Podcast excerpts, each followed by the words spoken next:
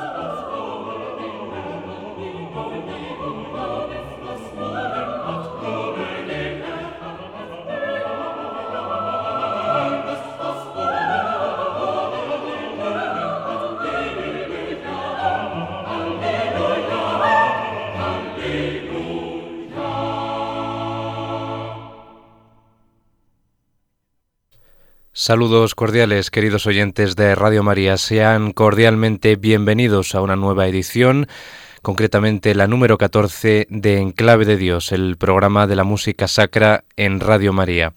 Estamos encantados de acompañarles en esta nueva ocasión tras el paréntesis de la Semana Santa en este espacio para alcanzar a Dios a través de la música, de la música sacra y religiosa, la música de contenido litúrgico. Y en el programa de hoy hemos comenzado con el final del motete Singet den Herrn ein neues Lied, BWV 225, canta una nueva canción al Señor de Johann Sebastian Bach, que provocó tal impacto en un jovencísimo Mozart que lo copió anotando lo siguiente. Ahora esto es algo de lo que uno puede aprender. Hemos escuchado el final de este motete, la parte final fugada, en la interpretación del coro de cámara de los Países Bajos, dirigido por Tom Kopman. Los motetes eran las piezas que se cantaban al comienzo de los servicios religiosos, por lo que su función era sobre todo introductoria a estos servicios, aunque la complejidad de estas composiciones de Bach los acerca a las cantatas. Se considera que estos motetes eran las piezas que se cantaban antes del sermón del pastor protestante. Y Bach, con estas composiciones, revivió el género musical del motete, un género sacro casi enteramente relegado en el periodo barroco por la omnipresente cantata, pero que aún perduraría en la liturgia protestante hasta prácticamente el siglo XIX en Alemania. Bach nos ha dejado una pequeña serie de seis piezas maestras en el género del motete de exquisito refinamiento y bravura técnica. Pues así hemos comenzado este programa de Enclave de Dios en el día de hoy y va a estar dedicado este espacio íntegramente a la figura del cantor de Santo Tomás de Leipzig, centrándonos en la audición del Magnificat, el BWV 243. Pero antes vamos a irnos con una de las cantatas de Pascua del cantor de Santo Tomás, como es la cantata BWV 4. Christ lag in Todesbanden, o sea, Cristo yacía en las ligaduras de la muerte. Esta cantata fue estrenada el primer domingo de Pascua de 1708 y puede datar del final de la estancia profesional de Bach en la localidad de Arnstadt o del comienzo de su posterior estancia en Milhausen, donde le serviría para el puesto de organista al que aspiraba. Esta cantata contiene el himno de Lutero que se estructura a lo largo de siete secciones en esta cantata. Las estrofas del himno luterano van apareciendo en las diversas secciones de la obra, cada una con un tratamiento o plasmación musical diferenciada de la melodía para adecuarse al contenido de las palabras de Lutero. Vamos a empezar escuchando el primer coro. Esta obra se da inicio eh, con una pequeña sinfonía instrumental, pero nosotros vamos a escuchar el primer coro en el que la melodía del coral luterano está tratada en este coro como cantus firmus en la parte encomendada a las sopranos, o sea, como canto desgajado del resto del entramado musical polifónico de este coro. Escuchamos, por lo tanto, este coro inicial de la cantata número 4, Christ lag in Todesbanden, Cristo yacía en las ligaduras de la muerte, en la interpretación de Masaki Suzuki al frente del Bach Collegium Japan.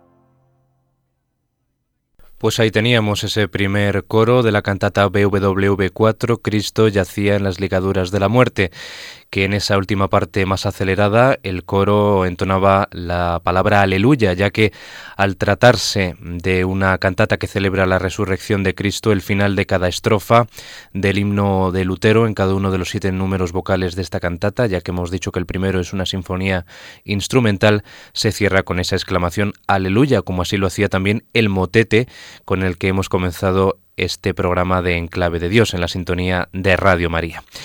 Bien, pues eh, decir que de esta cantata la presencia en esta obra de trombones y cornetas y la escritura de dos partes para viola son rasgos claramente arcaizantes, o sea, pasados de moda en esta época, ya que posteriormente estos instrumentos no aparecerán en toda la plantilla instrumental habitual de las cantatas bajianas.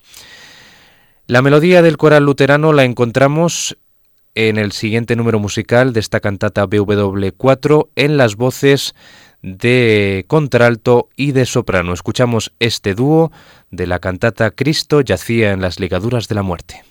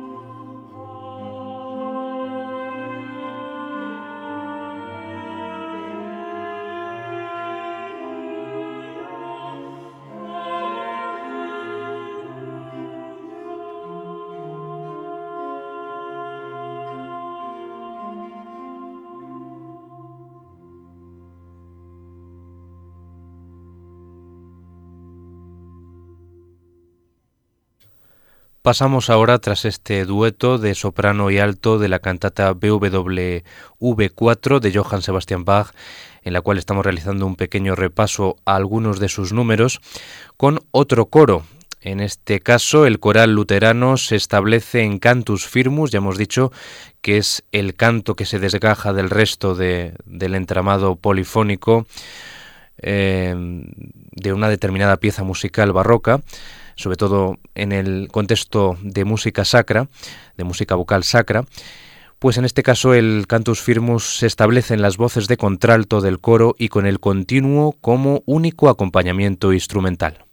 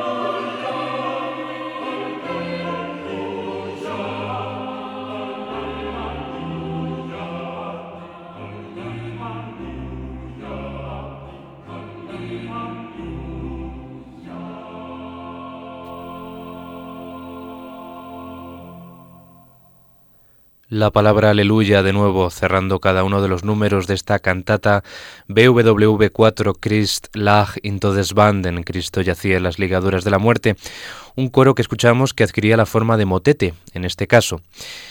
Esta era una versión con instrumentos originales a cargo de Masaki Sutsuki, el director japonés que dirigía al frente de su conjunto Bach Collegium Japan unas versiones pues de una gran fidelidad al cantor de Santo Tomás de Leipzig, al menos en la época en la que se estrenaron estas obras. Y vamos a llegar, continuando adelante en este programa de Enclave de Dios dedicado a Bach por entero, a la obra principal que escucharemos en este espacio, que es el Magnificat en Re mayor BWV 243, estrenado en la localidad de Leipzig el 25 de diciembre, o sea, el día de Navidad del año 1723. ¿Y por qué traemos esta obra hoy? Pues muy sencillo, porque una de nuestras oyentes Jimari Deroy nos lo ha solicitado a través del correo electrónico del programa, que les recuerdo que es en clave de Dios arroba radiomaria.es y a la que les invitamos para que nos escriban y nos hagan llegar las obras que ustedes quieren escuchar en este programa de contenido sacro, litúrgico, religioso. Y a la que agradecemos a Jimari que nos haya eh, escrito este correo y nos haya pedido esta obra, que la verdad es una maravilla escuchar y vamos a escuchar íntegra y completa en este programa de hoy. Pues esta obra fue escrita poco tiempo después de que el compositor alemán llegara a la iglesia de Santo Tomás de Leipzig para hacerse cargo de la música de la ciudad. El Magnificat es, junto a su misa en sí menor, de las pocas obras en las que Bach utiliza la lengua latina. El texto, como muchos de ustedes sabrán, está extraído del Evangelio de San Lucas, en el que la Virgen María alaba a Dios tras la Anunciación. Originalmente escrito en la tonalidad de mi bemol mayor, diez años más tarde, en 1733, Bach revisaría la partitura añadiendo pasajes que podían ser ejecutados fuera del periodo navideño y cambiando la tonalidad a re mayor, pensando sobre todo en una tonalidad mucho más luminosa y cómoda para las trompetas y las cuerdas, como así efectivamente es.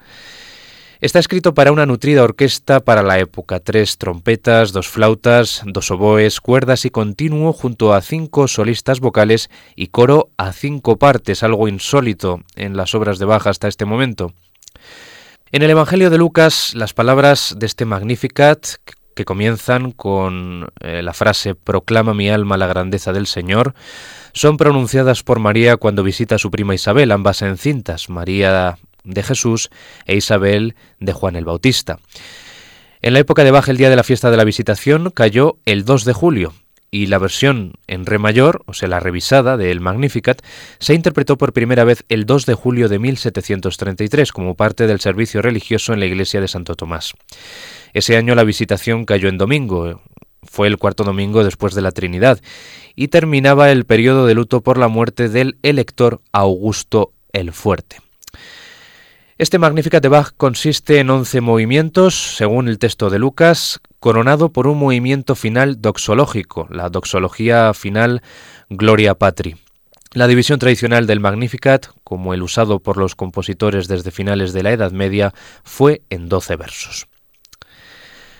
La duración de la versión del Magnificat, sin el añadido de los himnos de Navidad que introdujo eh, Bach en 1723 es comparable con la del promedio de una cantata de Bach. Sin embargo, hay muchas diferencias. El Magnificat contiene aproximadamente el doble de los movimientos de una cantata, pero muchísimo más breves, evitando los da capos en las áreas, o sea, las repeticiones, y no existen recitativos en sentido estricto. Asimismo, el texto está en latín, lenguaje no habitual para una cantata de Bach. La arquitectura de los movimientos es bastante compleja, al menos en comparación con la relativamente sencilla estructura de una cantata, y la escritura coral consta de cinco partes, alejada de la costumbre de las obras vocales sagradas del compositor. Como saben ustedes, el Magnificat comienza con las palabras Magnificat anima mea dominum y es el coro inicial que se compone de seis bloques de 15 compases, en total 90 compases de música, exactamente la mitad de ellos con canto coral, con canto del coro. El acento en la vocal A de este coro, eh, en la primera sílaba de Magnificat, se hace presente en todo momento. Y pasamos ya a escuchar este primer coro que da inicio con toda solemnidad y toda pompa al Magnificat de Bach.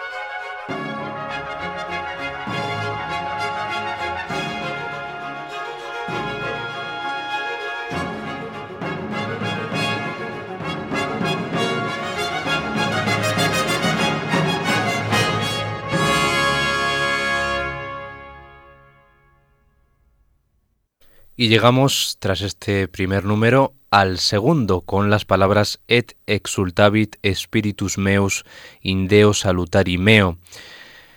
O sea, y se alegra mi espíritu en Dios mi Salvador. En este caso es un aria cantada por la soprano número 2, acompañada de las cuerdas. El aria sigue los sentimientos de alegría del primer movimiento que acabamos de escuchar, pero de una manera menos extrovertida.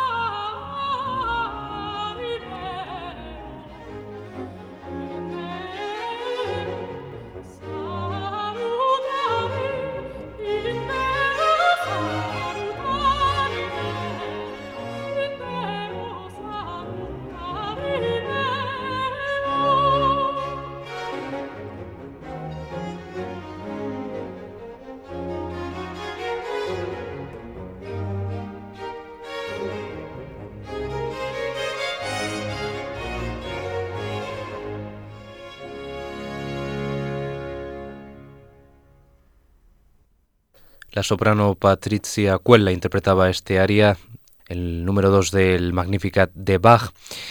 Y llegamos ahora a los números 3 y 4 que van unidos sin solución de continuidad. En el 3, Quia respexit humilitaten, o sea, porque ha puesto sus ojos en la humillación de su esclava, es un aria cantada por la soprano 1, en este caso, con un oboe de amore obligato que le acompaña.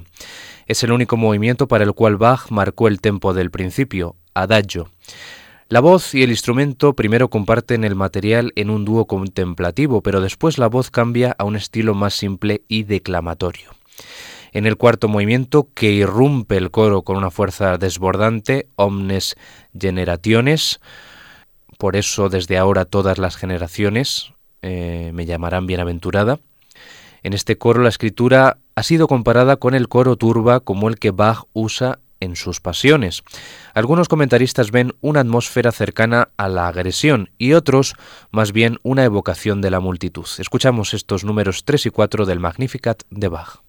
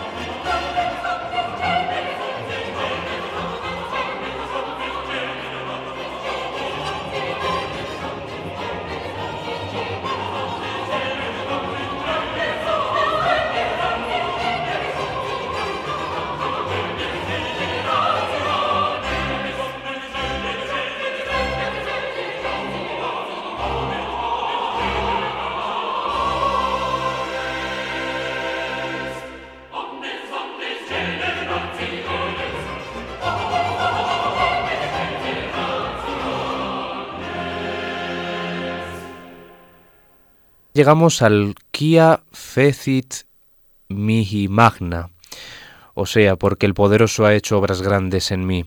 Es un área cantada por el bajo acompañado solo por el bajo continuo compuesto de chelos y órgano. El motivo musical introducido por el bajo continuo comienza con notas repetidas y punteadas y luego el bajo desarrolla su canto grave y sereno. Escuchamos la voz del bajo David Thomas.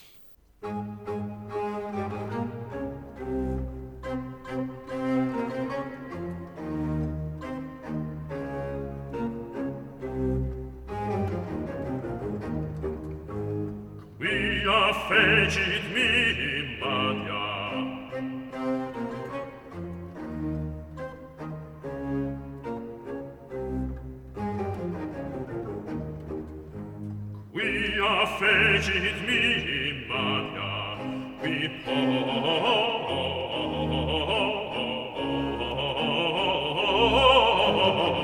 potens qui potens est. Qui a fecit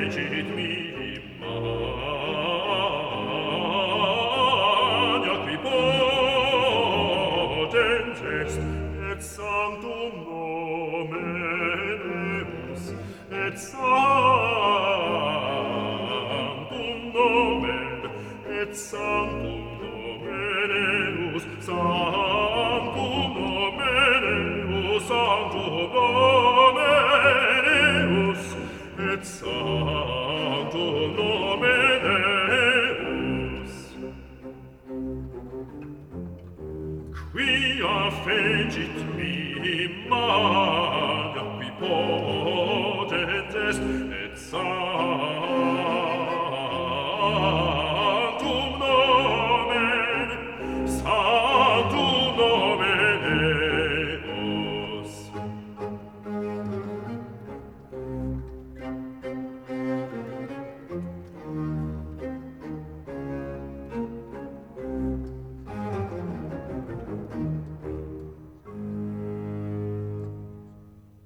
Y tras este área de bajo llegamos al dúo de contratenor y tenor et misericordia, que comienza con un movimiento ondulante en un compás de 12 por 8 interpretado por violines y violas. Las cuerdas tocan con sordina y las flautas doblan los violines.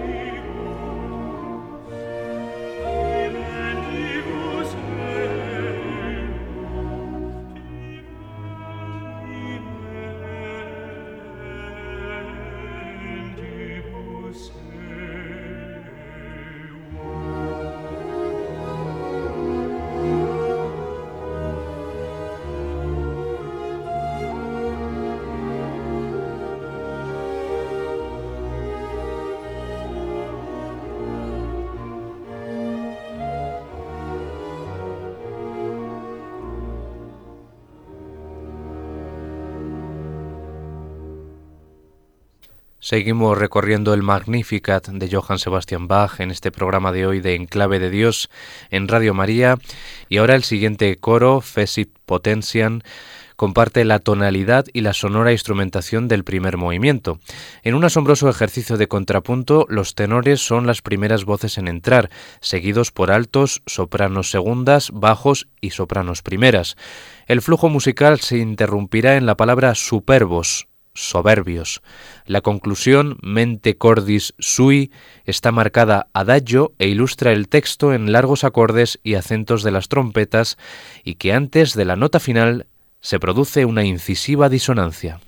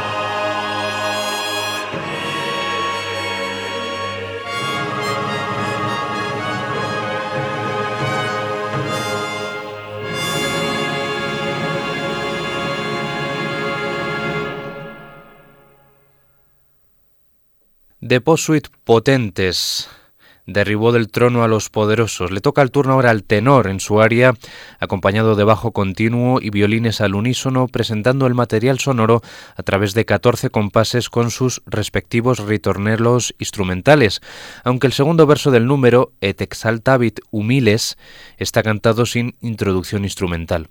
Después de un ritornelo más corto, el tenor canta el texto completo de nuevo, la primera parte en una versión ligeramente modificada, después de la cual al final el ritornelo es repetido en toda su longitud.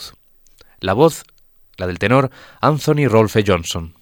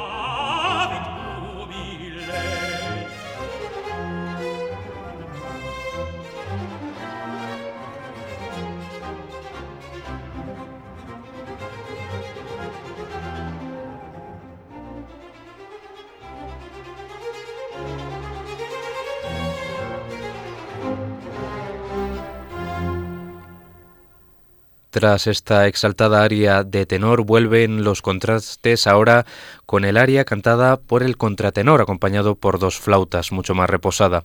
El ritornello de ocho compases introduce un motivo en movimiento ascendente con el continuo en una nota constante, mientras que más tarde en las palabras et divites dimisit cambiará a líneas descendentes y el continuo moviéndose en octavas. Estamos en la parte del texto titulada Esurientes implevit bonis, a los hambrientos los colmó de bienes. Canta el contratenor Charles Brett.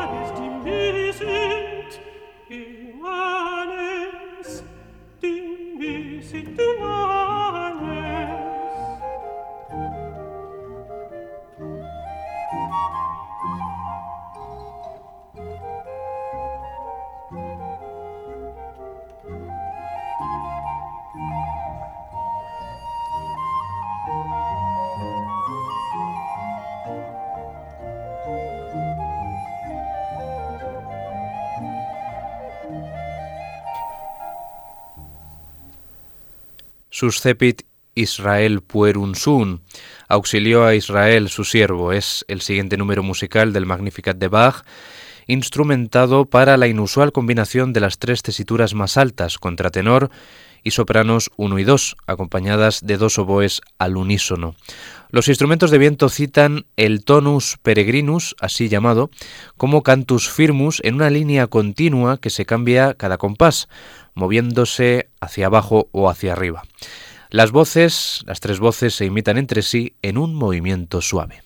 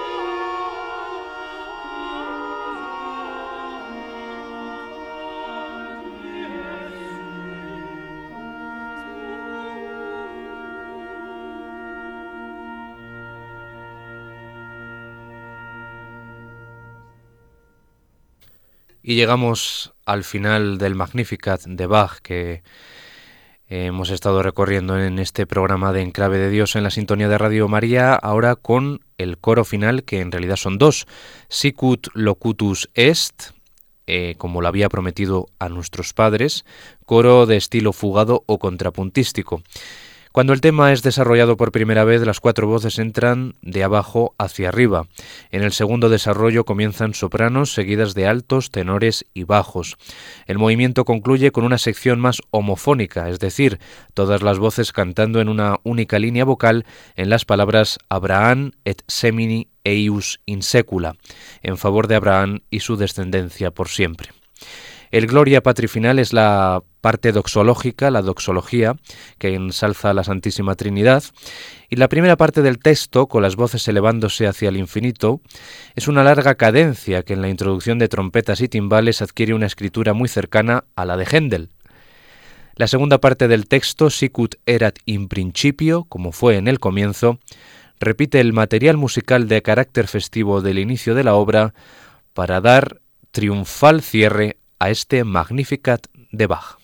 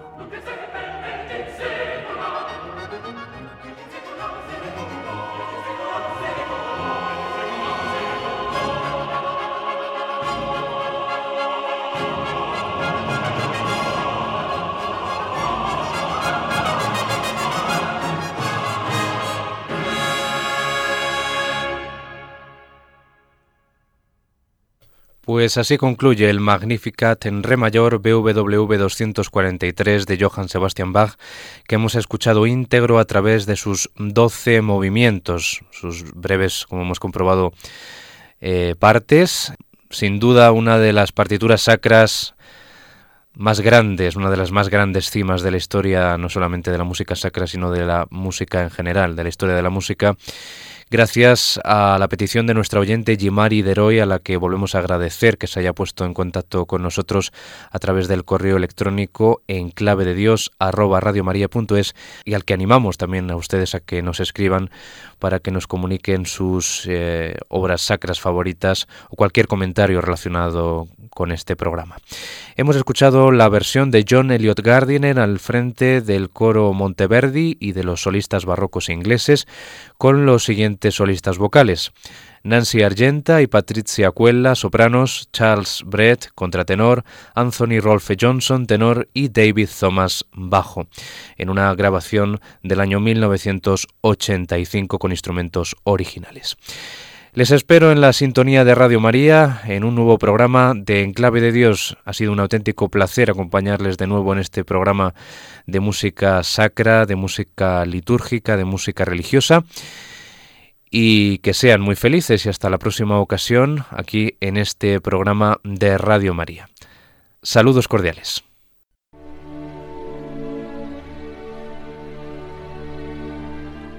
Y así termina En Clave de Dios con Germán García Tomás.